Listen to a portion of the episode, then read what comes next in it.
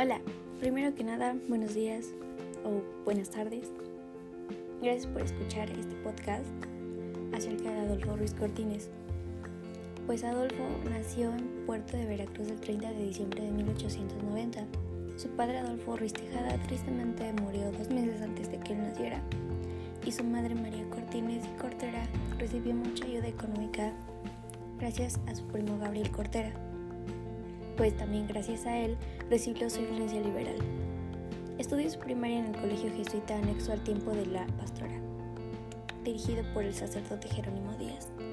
El 21 de septiembre de 1901 ingresó al Instituto Veracruzano, donde cruzó cuatro años de bachillerato.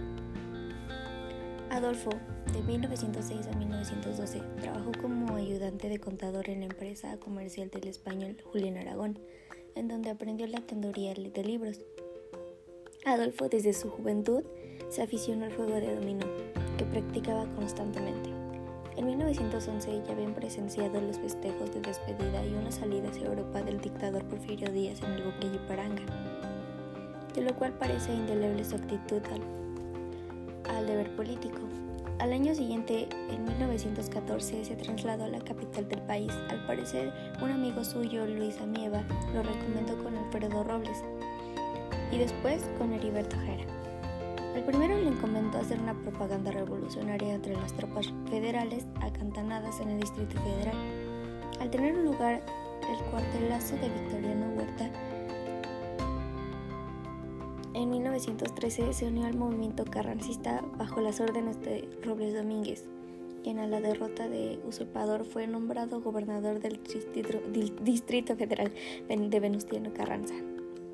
Adolfo permaneció auxiliando en los labores administrativos y un mes más tarde continuó en la misma tarea cerca del general Heriberto Jara, a quien acompañó a Veracruz en su misión de recibir las zonas que iban desocupando el ejército norteamericano en su retiro de México.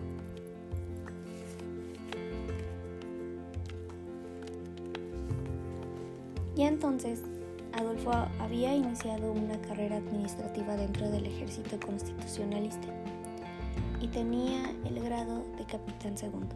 En 1915 Adolfo enfermó de tifo, pues el 1 de diciembre del mismo año se casó con Lucía Carrillo, de una mujer de mayor edad que él. Ella era la hija del ex gobernador de Chihuahua. De ese matrimonio nacieron María Cristina en 1917, Lucía en 1919 y Adolfo en 1920. En 1916 fue capitán primero y desempeñó las funciones de, del civil adjunto y pagador de la brigada de Muriel en las fuerzas al mando del general Jara. Cuando Robles Domínguez fue gobernador de Guerrero, Adolfo fue oficial de órdenes en el cuartel general de la División del Sur. Estando en el Ébano, fue atacado por los villistas, pero siendo militar nunca participó en batalla alguna. Asimismo, trabajó en la Comisión Revisora de Hojas de Servicios Militares, en la Comisión Organizadora de Ferrocarriles Nacionales. En 1920 se unió al plan de, Rinconada y Algibles en representación del general Treviño y bajo las órdenes del ingeniero Pastor Roxil fue responsable de hacer el inventario del tesoro capturado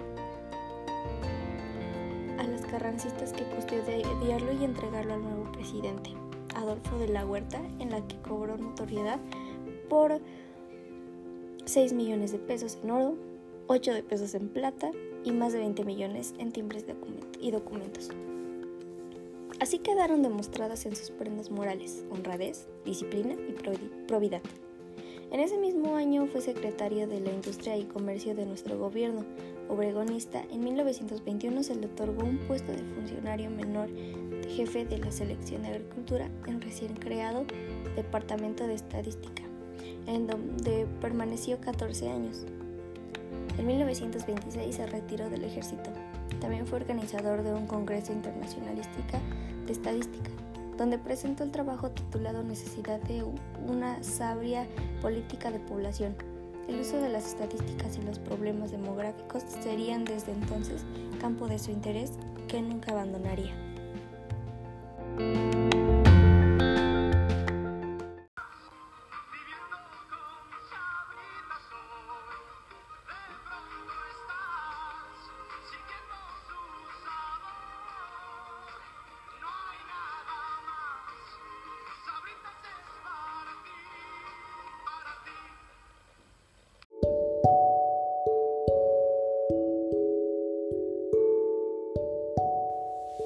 Después de ese pequeño corte comercial, continuamos. En junio de 1935, durante el gobierno del general Lázaro Cárdenas, fue nombrado oficial mayor del Departamento Central, después del Distrito Federal, por una recomendación de su amigo José Rodríguez Clavería a Cosme Hinojas, titular de esa dependencia. Ese mismo año se divorció. Por conducto de Fernando López Arias conoció al joven abogado Miguel Alemán Valdés y en 1937 inició su carrera política a los 47 años. Como diputado por el distrito de Tuxpan a la legislatura de Veracruz durante la precampaña partidista, el ingeniero Enrique Barón Obregón, también aspirante de esa candidatura, lo acusó de haber servido en la aduana de Veracruz bajo las órdenes de las tropas norteamericanas de ocupación. Según datos tomados el historiador Luis Chávez Orozco Ruiz Cortines respondió con una carta del diario Excelsior el 27 de abril de 1937, en la que aclaró que en, el 1914 estaba en México DF, además del general Giliberto Jara, certificó que ese año Ruiz Cortines era su ayudante cuando él ocupaba el puesto de gobernador del Distrito Federal y que lo acompañó a Veracruz cuando salieron las tropas norteamericanas de ese puerto. Durante la campaña electoral, el general Ávila Camacho Ruiz Cortines sustituyó a Margarito Ramírez como tesorero, bajo las órdenes de Miguel Alemán, jefe de la campaña presidencial, quien poco después lo envió a Veracruz como secretario general del gobierno del estado en sustitución de Carlos Carrión. En este cargo publicó Veracruz en cifras. Al ser nombrado Miguel Alemán secretario de Gobernación, el 1 de diciembre de 1940 Ruiz Cortines desempeñó el puesto oficial de mayor a la misma dependencia. En enero de 1941 se casó con María Isaguirre, viuda y divorciada en segundo nupcias. El 16 de abril de 1944 fue nominado candidato a gobernador del estado de Veracruz por el Partido por la Revolución Mexicana, PRM. El 1 de diciembre el siguiente tomó posesión del cargo. Durante su gobierno hizo público sus principios que regirían su conducta como mandatario estatal. En la práctica, su administración no tuvo aspectos relevantes, pero fue notable porque logró unificar a los políticos veracruzanos. A diferencia de Miguel Alemán, anterior gobernador, conformó su gabinete con veracruzanos, combatió la corrupción y duplicó los fondos fiscales. Su lema fue Unidad Veracruzana. Afrontó problemas graves como el de la fiebre aftosa, las sequías, las inundaciones y las carestías. Constituyó las juntas de mejoramiento moral cívico y material para vincular al ciudadano con el gobierno en la obra pública. Se cuenta que en esos días fue así asiduo lector del libro El político de Azorín, del cual tomó reglas para regir su conducta de manera y hasta su vestimenta como gobernante. Ya como presidente de la República, cuando no podía contener su lenguaje veracruzano, siempre aclaraba, con perdón, de la investidura. Dos años después, el presidente alemán tomó presión de la presidencia de la República y nombró secretario de Gobernación al doctor e historiador Héctor Pérez Martínez, quien murió el 12 de febrero de 1948 a consecuencia de un mal cardíaco. Para sustituirlo, el alemán llamó a Ruiz Cortines, quien renunció a la gubernatura el 30 de junio del año citado, para asumir el cargo, mismo que renunció más de tres años después, el 13 de octubre de 1951, para aceptar la candidatura presidencial por el Partido Revolucionario Institucional PRI.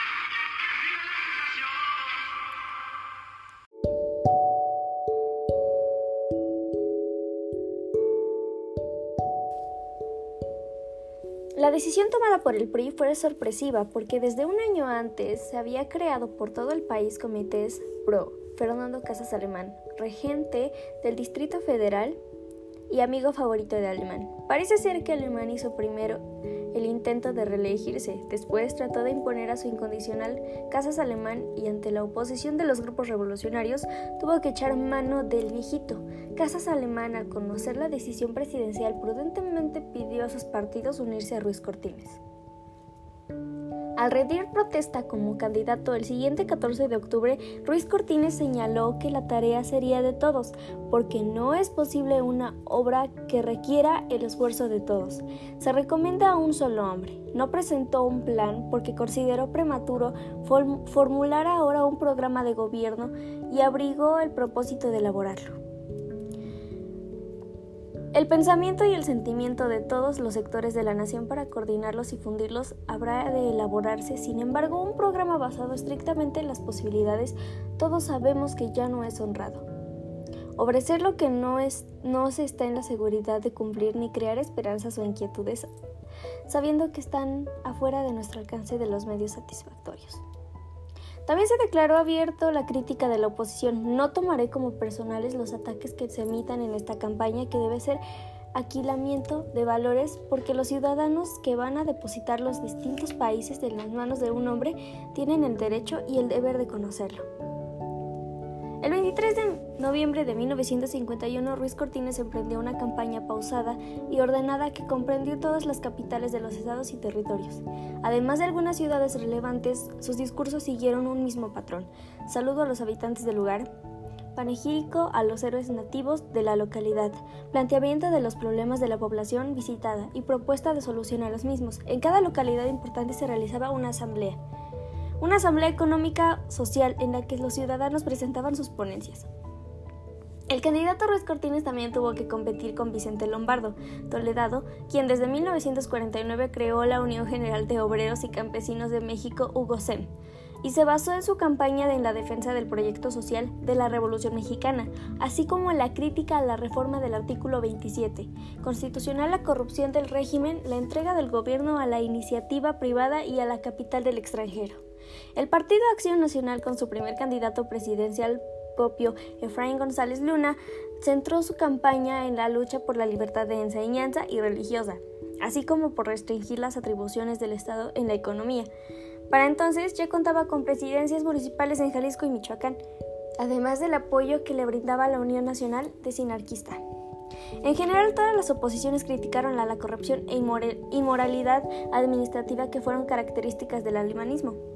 Lo mismo de que el gobierno federal favorecía la candidatura del PRI, en tanto de los gobernadores y presidentes municipales obstaculizaban la propaganda, las giras y los mítines de las opciones y acosaban a sus candidatos y sus seguidores. Además de impugnar el continuismo de representar a Ruiz Cortines, en la campaña se volvió a manejar la acusación de que el veracruzano había servido a las tropas norteamericanas en 1914 y el mismo general Mujica había tenido en sus manos una economía de los invasores en la que figuraba el nombre de Adolfo Ruiz Cortines.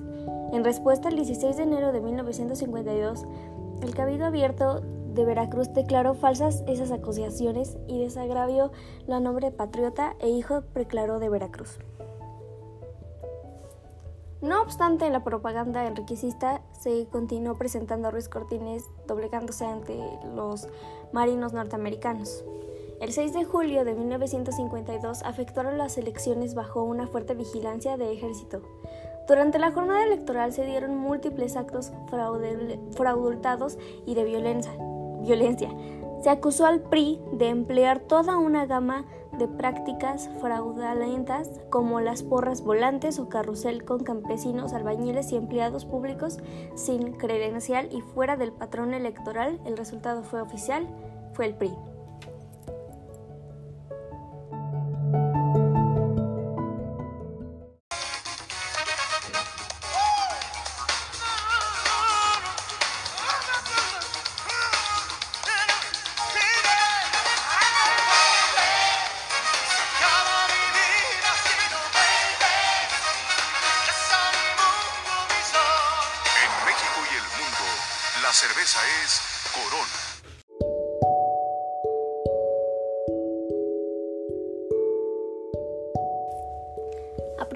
De la unidad nacional se cuenta que Ruiz Cortines exponía con, con, frecuencia su teoría del puño. Todos somos distintos como los dedos de, de la mano, pero el creado acendrado de la revolución todos somos como un puño. No se necesita pensar de modo idéntico ni tener un estilo idéntico de vida para estar unidos en un propósito y como un generoso. Al día siguiente de asumir la presidencia publicó la lista completa y detallada de sus bienes patrimoniales, que eran más bien modestos, y exigió a los, fundadores que presentaran su manifestación de bienes antes y después de desempeñar su cargo. Días más tarde promulgaría una ley de responsabilidades que contenía esta obligación. Tras varios presidentes jóvenes menores de 50 años, su edad madura de 62 años les hizo objeto de severos cuestionamientos y chistes a los que contestaba no me eligieron para cemental, sino para presidente, y el pueblo será testigo de que esa tarea sirvo. La otra no es su incumbencia. Su primera medida importante tuvo un lugar nueve días después del inicio de su periodo, el 10 de diciembre de 1952, cuando envió al Congreso una iniciativa para reformar los artículos 34 y 115 de la Constitución para conceder a la mujer el derecho a votar y ser elegida en los comicios. Años antes, con el mismo propósito, Cárdenas había tratado de reformar sin lograrlo únicamente el artículo 34. La nueva iniciativa comprendía la supervisión de un párrafo de 115. Otorgaba a la mujer el voto con elecciones municipales. Ruiz Cortines concebía su trabajo simplemente como el de un buen administrador. Poner orden, cuantificar necesidades, establecer prioridades, delegar en persona completes, llevar seguimiento del proceso, verificar resultados. Su gestión se caracterizó por la antigencia de sus medidas y la sensatez de sus proyectos. Al respecto, don Adolfo decía, en las cosas de la patria hay que poner amor patrio, nunca amor propio, ni caudillo, ni hombre único, ni salvador, ni verdugo servidor. Al dejar la presidencia, Ruiz Cortines se retiró a la vida privada y se dedicó a... pero poco antes de morir entregó al notario Francisco Gobea su último escrito.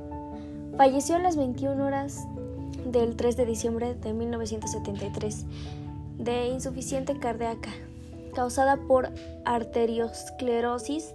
Fue su último deseo, que su casa para hacer el colegio o habitación para estudiantes pobres. Ocupó su desempeño, fue manifestante satisfactorio. No fue maestro, pero, pero siempre tuvo un buen consejo para dar. Como presidente entendió que la efectividad de un gobierno se mide por el grado en que mejora los niveles de bienestar de su pueblo.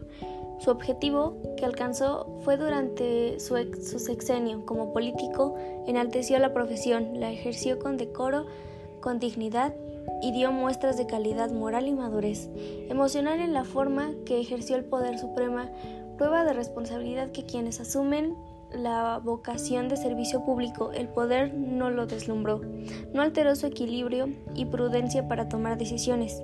Su bondadero criterio prevaleció sobre los turbulentos momentos más difíciles de su gobierno, superando la tentación de los excesos y las posturas personalistas y arbitrarias. Desechó la demagogia por efímera y respetó la nación por convicción y patriotismo.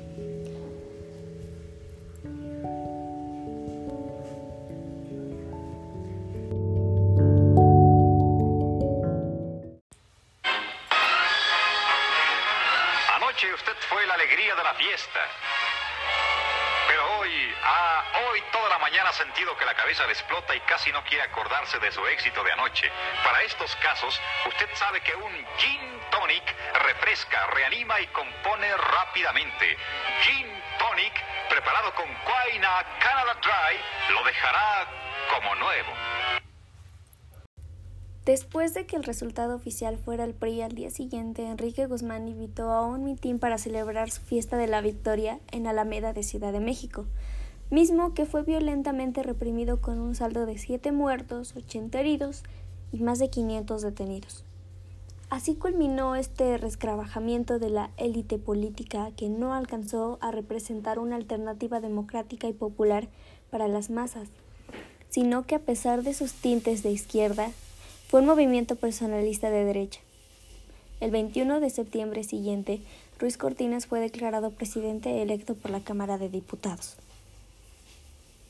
Ruiz Cortines rindió protesta como presidente el 1 de diciembre de 1952 en el Palacio de Bellas Artes. En su mensaje reconoció que el más antiguo de los problemas actuales, por cuanto afecta a la mayoría de la población, es sin duda alguna el de la escasez y la carestía de los artículos alimenticios por lo que se comprometió a abaratarlos y ponerlos al alcance del pueblo. En consecuencia, señaló que aumentar la producción agrícola ganadera será uno de los objetivos primordiales a la administración pública.